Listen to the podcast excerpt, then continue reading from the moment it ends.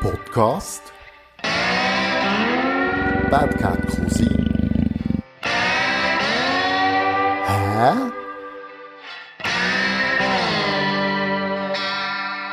Hast du einen Kaffee? Ja, danke. Gut. so, es ist Mittwochmorgen am halb zehn Podcast «Hä?» Bad Cat Cousin. Ich möchte mich begrüßen. Wie so wie von mir hockt Milena Christofori. Und sie ist ein Mensch, den man kennt im Seeland. Aber du kannst dich jetzt selber vorstellen. Ja, hallo zusammen. ähm, ich bin Mila. Ich habe acht Jahre im Pub, im Röstli Pub zu Berg gearbeitet. Äh, x Jahre im Restaurant La Peniche in Nidau.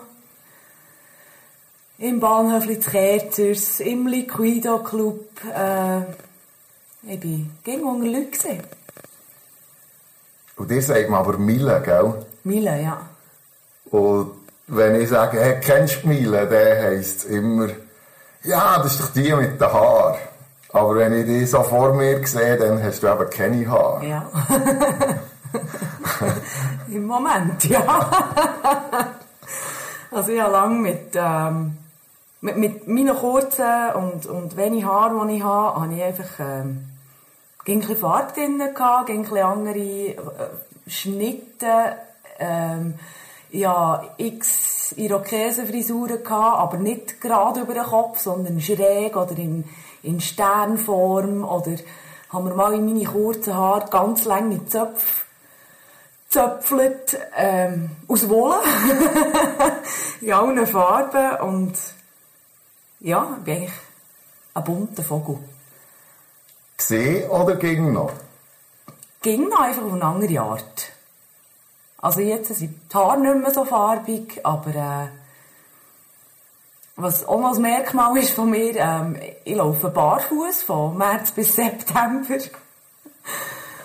Und äh, ja, was soll ich da noch dazu sagen? Ich sage etwas dazu, und zwar, hä? ähm, das Thema von unserem Podcast ist, wo, wo, wo ist Mila, der Bundvogel? Sie ist vor der Bildfläche verschwunden, von der Öffentlichkeit, wenn man, wenn man so will. Was ist passiert? Viele fragen sich, hä? Verstehst du, was ich damit Ja, hä? Magst du erzählen, was ist passiert in deinem Leben? Ja, du, ich bin vor fast fünf Jahren während dem Arbeiten im Penisch Nidau zusammengebrochen. Also einfach so.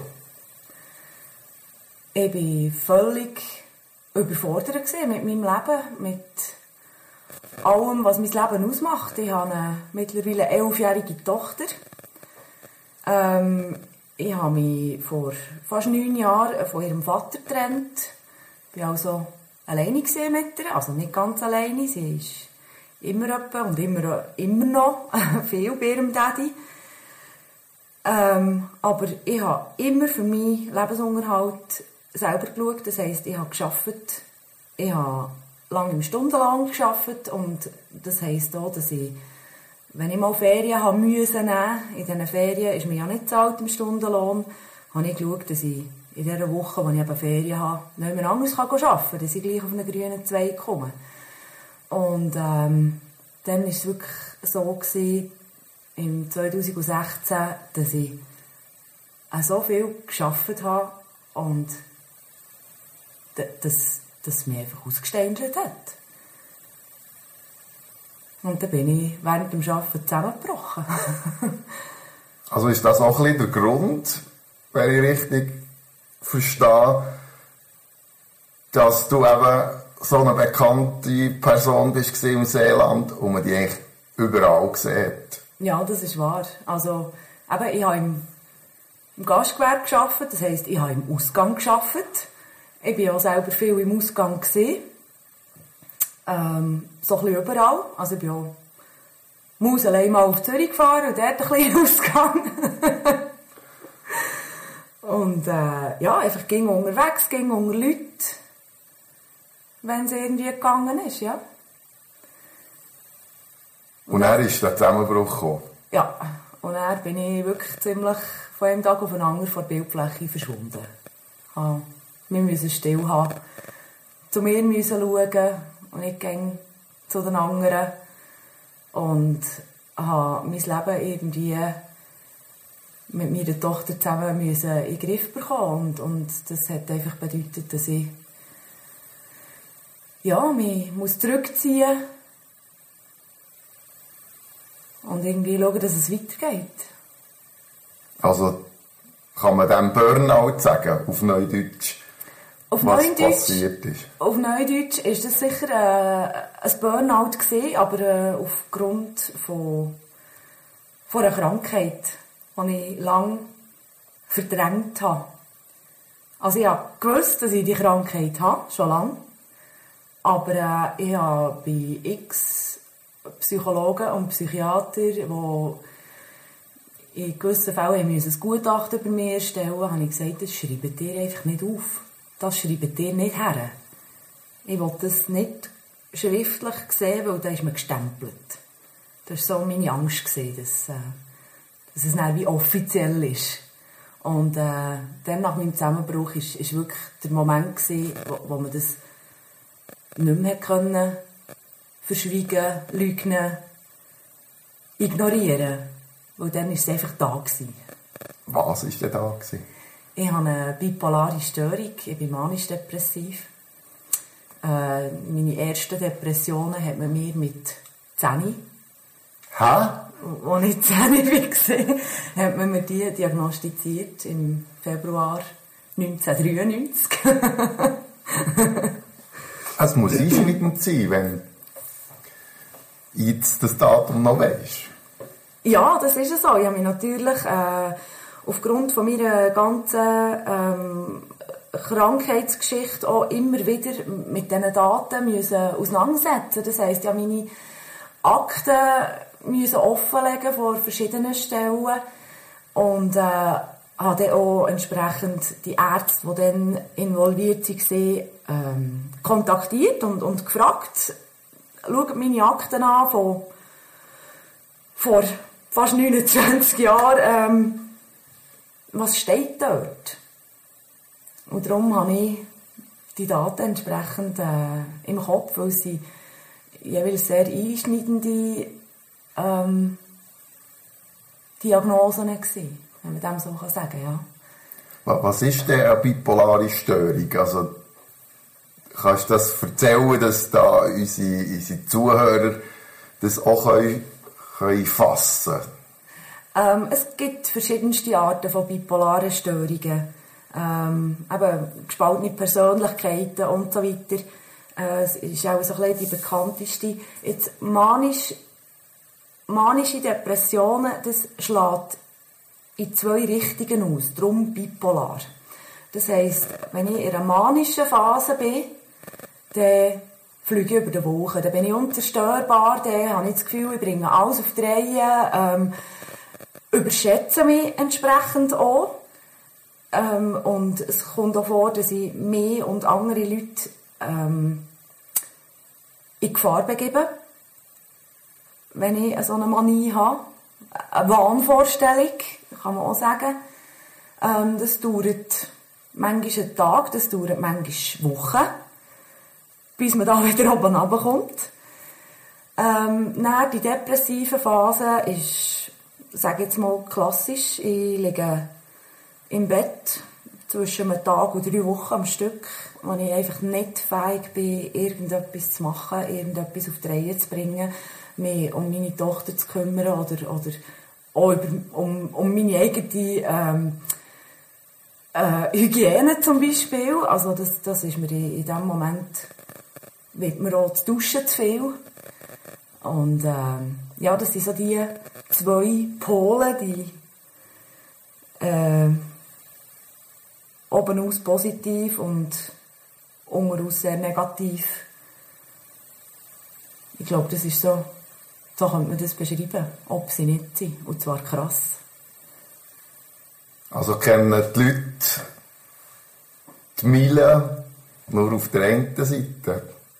Die mit den farbigen Haaren, die Party macht und bügelt wie ein Ross, wenn ich das so darf sagen. ja, es ist doch auch ein bisschen so. Und, und die andere Seite ist so wie The Dark Side of the Moon.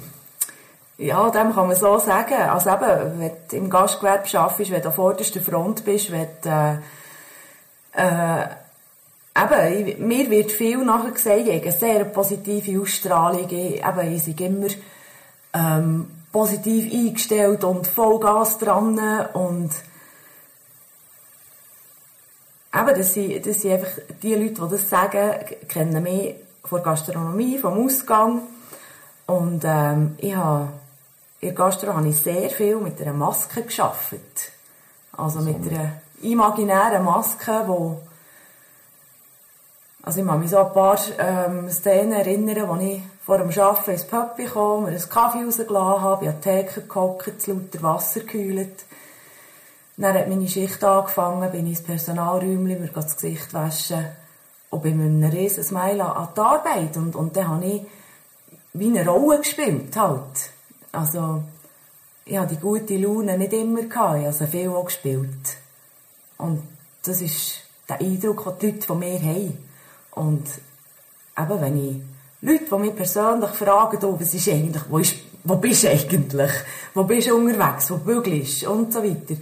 Ähm, die können das gar nicht verstehen, wenn ich denen erkläre, ich bin, ich bin schwer depressiv. Was du? Du bist doch immer so, so aufgestellt und so fröhlich und ging ein Smile im Gesicht und ging Vollgas. Ja, und die haben vielfach einfach die Maske in Erinnerung, die nicht Mille von A bis Z. Nicht der, der, der wahre oder der ganze Mensch Ja, genau. hinter sich. Das ist ja das, was man immer wieder hört von den Depressionen. Man hat nicht einen Gips am Arm oder äh, Ja, man sieht es nicht. eine blaue Möse oder so, sondern äh, man funktioniert irgendwie durch einmal, oder? Dann kommt eben wirklich der Moment, wo man sagt, hä? Mille? Jetzt ist ja das schon ein paar Jahre her und, und dein Leben hat sich, es geht weiter und äh, wenn wir da raus schauen, schneit es gerade. Und aus dem Fenster, es hat schon ein paar Mal geschneit, wieder. man kann es so sagen. Wie, wie geht es dir heute? Wie, wie schaust du heute die Thematik an? Also heute an diesem Tag. Oder heute in, in, in meiner Situation Gehen wir vom allgemein. Grossen ins Kleine, gehen wir vom Allgemeinen zum heutigen Tag. Also im Allgemeinen, ähm, eben bei so einer psychischen Krankheit, ich schlucke da ein paar Pillen am Tag. Ähm, das heisst, ich habe meine manischen Phasen, meine äh, positiven Aussetzer, wenn man dem so sagen ähm, habe ich recht gut im Griff und, und ich bin auch umringt von, von hammerlieben Leuten, die mich mittlerweile sehr gut kennen. Eben der ganze Mensch Mille. Ähm, wenn die merken, jetzt, jetzt fliegt sie auf einer Wolke, die können mich sehr gut wieder oben abholen, auf den Boden der Realität. Und, und das ist, gibt mir eine gewisse Sicherheit, dass ja, nichts Tragisches passiert. Ähm, also eben, auch durch die Medikamente und durch die guten Leute geht es mir gegen oben raus sehr gut. Ähm, es gibt immer wieder Momente, sehr unregelmäßig, also da kann man nicht irgendwie sagen, das ist der Mond schuld oder, oder äh, der weibliche Zyklus, hat sicher manchmal auch einen Einfluss. Ähm, das Wetter und so weiter, also ich habe auch drei Tage bei strahlendem Sonnenschein im Nest liegen und nichts auf die Reihe bekommen. Aber äh, auch das ist durch die Medikamente, denke ich, ähm, weniger geworden. Also wenn ich es tief habe, dann nicht ganz so tief und vor allem nicht ganz so lang. Und heute, am heutigen Tag, ich habe sehr schlecht geschlafen letzte Nacht. Bist du nervös gewesen? Nein, ich habe ja nicht gewusst, dass es mit zukommt. Nein, heute ich, ich bin motiviert aufgestanden, mir geht's gut. Ich bin nicht am Fliegen, aber mir geht's gut. Schön. Das ist auch der Mensch, den ich sehe, der mir gegenüber hockt. Wenn ich dich beschreiben will, du hast eine aufrechte Haltung, ein riesiges Smile auf dem Gesicht, du hast, ich würde sagen, einen Drei-Tage-Bart auf dem Kopf. von der Länge der Haare. Du hast schma- schwarz geschminkte Augen, du hast äh, auf jedem Auge, am einen am oberen Rand, am anderen auf der Seite ein Piercing und dann ist unter der Lippe noch ein Piercing. Aber das ganze Gesicht strahlt eigentlich eine Lebensfreude, die ich jetzt nicht auf den ersten Blick sicher würde sagen. Das ist, äh, das ist eine Depressive, wie man das manchmal hört, aus Stammtischkreisen oder so. Es ist wahrscheinlich ein Riesenthema, das den Rahmen von so einem Podcast sprengt. Depression, dann kommt noch ein Bipolars dazu, wo ich ja nicht gewusst habe in dem Sinn, dass das so eine Seite hat, die Superwoman kann generieren kann. Ähm, Das ist sicher ein interessantes Thema, wo, wo, wo ja gerade in dieser Zeit mit Corona und Lockdown und alles sicher mehr beschäftigt, weder auch schon mit Corona. Etwas, wo ich immer wieder sage, hä, ist, wenn, wenn Leute über Leute, die depressiv sind oder äh, überlastet in dem Sinn und das zu einer Depression führt, heisst immer, ja, die soll nicht so blöd oder der soll nicht so blöd, so einfach mal den Finger zum Arsch ausnehmen und, und auf die Zähne beißen. Was sagst du zu solchen Sätzen? Ja, ich kann, ich kann die Leute, die so reden, auch nicht wirklich verurteilen. Sie kennen es nicht. Aber vielfach ist es ja auch so, dass sie nicht danach fragen. Dass sie nicht ähm, betroffene Leute fragen, dass sie sich nicht informieren ähm, über das Thema. Ähm, die wissen es halt nicht besser. Und über solche Kommentare kann ich stehen, weil ich weiß, was es bedeutet. Ich bin mit drin. Das heisst, du hörst das auch direkt, solche Sachen. Ja, und, und Teil meinen es ja nicht einmal böse. Teil meinen ja, also, wollen einem ja aufmuntern, hey, jetzt, es geht ja schon, und tu doch, und, und, man könnte doch, und, eben, tu nicht so blöd, du bist doch gegen so fröhlich. Also eben, Teil meinen es auch, ganz gut, so. Und, ähm, die anderen, die es nicht so gut meinen, da kann ich wirklich, da kann ich drüber stehen. Das ist, äh, ja, die wissen es halt nicht besser. Du siehst mich gerade ein bisschen sprachlos vis-à-vis. Es ist äh, ein, ein riesiges Thema, das auch ein riesiges Loch auftut. Man weiss viel zu wenig darüber. Ja. Man hört es fast alltag heute. Ja.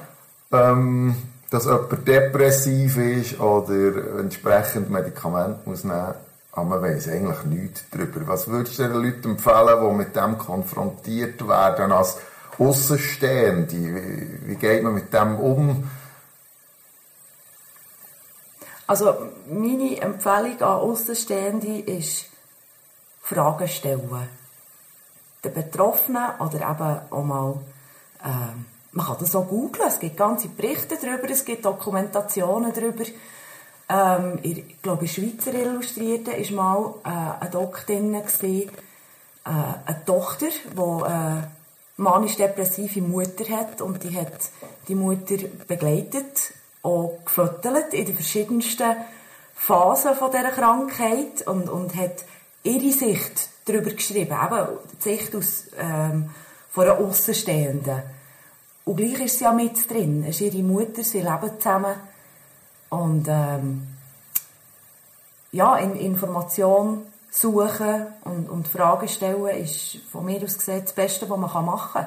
Also eben die Leute, die ich um mich herum habe, wenn die merken, dass, dass mir eben nicht so gut geht, dann fragen die, hey, soll ich die einfach sein oder brauchst du etwas? Und wenn ich sage, jetzt musst du mich einfach sein, dann lasse ich mich sein. Und das ist das Beste, was im Moment passieren kann. Und das ist mit einer kleinen Frage ist das geregelt. Das ist so meine Empfehlung. Also eigentlich wäre es ganz einfach zu handeln. Das ist aber wahrscheinlich nicht so, wie es jetzt tönt. Kann ich mir vorstellen. Jetzt haben wir über die Krankheit geredet. Krankheit assoziiert man immer mit etwas Negativem, manchmal auch mit Alter. Du bist älter geworden, du hast eine Tochter, die grösser ist und äh, auch selbstständiger wird. Ich stelle dir jetzt die Frage an, was machst du jetzt? Basteln. Basteln. das nachher erklären. Nein, also ich habe ähm, seit meinem Zusammenbruch im 2016 äh, beziehe ich eine IV-Rente. Also das heisst, ich habe lang, lang darum gekämpft. Ich habe x ähm, Gutachten über mich selber müssen erstellen ähm, Einmal bei einem unabhängigen Psychiater in Stefan am Zürichsee. Ähm, knapp ein Jahr darauf habe ich dann auf Basel dürfen, zu jemand anderem. Weil der von Zürich hat gesagt, äh, die Mille, die muss man aus dem Verkehr ziehen. Das ist, äh, die kann nicht arbeiten so. Die kann nicht eine regelmäßige Arbeit, einer Arbeit, ähm, nachgehen, weil, weil die Krankheit so unberechenbar ist. Und ich kann heute nicht sagen, morgen geht es mir gut, morgen gehe ich arbeiten. Ähm, ich muss eigentlich immer sagen, ich weiß nicht, wie es morgen aussieht. Und das ist natürlich auch sehr problematisch, wenn man einen fixen Arbeitsplan hat, wo, wo man dann einfach muss dort sein muss. Das, das würde mich völlig überlasten. Ähm, einfach schon nur der Gedanke, morgen muss ich bügeln. Und nicht, weil ich nicht gerne bügle. Ich habe immer gebügelt, ich habe immer gerne gearbeitet. Ich, eben, wie gesagt, ich habe immer Vollgas gegeben. Und äh, eben, die IV hat dann interveniert und gesagt, ja nein, das, das Urteil von dem Psychiater, das, das können wir so nicht annehmen. Ähm, wir lassen noch ein zweites Gutachten machen. Und dann bin ich eben auf Basel, zu dem anderen. Und der hat dann wirklich das genau Gleiche gesagt. Die Mille, die kann man nicht auf die Leute lassen. Muss ich jetzt Angst haben, wieso? ja, genau. Nein. Ähm, aber es ist nicht aufgrund von dieser Krankheit nicht fähig, einer geregelten Arbeit nachzugehen. Und seit diesem Urteil dann, ähm, beziehe ich 100% IV-Rente. Das lenkt so gäbig. Und ähm, bin in Behandlung bei meiner Psychiaterin. Sehr regelmäßig, aber ich nehme meine Medikamente. Ähm, und ich habe ein Atelier daheim. Ich tue nähen, häkeln, basteln, malen, gipsen, was mir auch immer in den Sinn kommt. Und ich habe sogar von IV die schriftliche Bestätigung, dass ich das erstens darf machen, weil es äh, ein therapeutisches Hobby ist. Also es tut mir gut, wenn ich etwas arbeiten kann, etwas, das jemand anderem gefällt, wenn möglich. muss man das bewilligen? Das muss man in dem Sinne nicht, nicht bewilligen. Ähm, zu machen an und für sich, aber ich verkaufe die Sachen. Und die IV hat natürlich nicht Freude, wenn, wenn jemand, während er 100% IV-Rente bezieht, noch arbeitet und mit dem noch Geld verdient. Und es ist auch in den Köpfen von, von vielen Außenstehenden, hey, die beziehen eine IV-Rente und bügeln gleich. Oder? Das ist jetzt in meinem Fall, ähm, eben ist wirklich ein therapeutisches Hobby, es tut mir gut und entsprechend wird es so ähm, nicht honoriert, aber ähm, ich darf meine Sachen verkaufen, ich darf einen gewissen Betrag an Gewinn generieren und ähm, ja, das, das macht mir Freude und das tut mir gut. Aber das, eben, wenn jetzt jemand mit Rückenweh, also wegen einem kaputten Rücken 100% eine IV-Rente bezieht und wenn der während dieser Zeit sein Haus umbaut, ja. gibt es natürlich böse Zungen, aber äh, ich habe eine psychische Krankheit und ich darf alles machen, was mir gut tut. du bist nicht körperlich beeinträchtigt. Nein, überhaupt nicht. Eben, man sieht es nicht, oder? Also, ich habe keine Arme im Gips, ich laufe aufrecht, ähm, ich kann im Garten arbeiten, also gar kein Problem. Dir das Atelier einen Namen, dass die Werbeplattform dürfen wir brauchen in, in diesem Podcast? Also auf Facebook und auf ähm, Instagram bin ich unter Mila Christofferi Handworks ähm, beschrieben. So bekomme ich zum Teil auch meine Päckchen. also geht hören oder hören, schauen auf äh, Facebook und Instagram Mila Christofferi Handworks. Ich habe vorhin das Vergnügen gehabt, dürfen zu schauen. Ähm, macht mich selber ein Bild. Es ist wirklich auch für jedes Sammler und Geschenkli-Herz etwas dabei, was sie macht. Und wenn sie es noch nicht gemacht hat, sagt er es. Ich glaube, sie macht es. Ja. Miele, kannst du? Ja. Miele, würdest du? Ja. also hat sich nichts geändert. Jetzt machst du es einfach dann, wenn, wenn du kannst. Ja, genau. Also, eben, ich kann mir die Zeit selber einteilen. Ich kann, wenn ich das Gefühl habe, es würde mir gut tun, kann ich mich in mein Atelier verziehen und mich dort verdörlen für Stunden. Und, und bin glücklich, wenn ich wieder raufkomme. und wenn es dir schlecht geht, dann hast du die Freiheit. Ich einfach können zu liegen. Das ist ja eine schöne Geschichte. Die Zeit läuft wahnsinnig. Wir sind schon praktisch am Ende wieder ähm, von diesem Podcast recht tief einblicken über ein tiefes Thema. Mhm. Willst du noch etwas sagen zu diesem Gespräch oder etwas für Leute, die das hören und sagen, hey, mir geht es gleich? Redet darüber. Mit wem? Eigentlich mit wem auch immer. Leute, die dir gerne haben, Leute, die euch gerne haben, Leute, die euch nachstehen. Oder eben auch ganz Außenstehende, sprich ähm, Seelsorger, Psychologen, Psychiater, irgendwelche anderen Therapeuten, wie es einem, wie es einem beliebt und wie man das Gefühl hat, dass es einem gut tut, darüber zu reden. Aber ich glaube, was das Wichtigste ist, ist, dass das Umfeld Bescheid weiss und das Umfeld auch die Möglichkeit hat, euch Fragen zu stellen und eine gewisse Antwort darauf erwarten Also,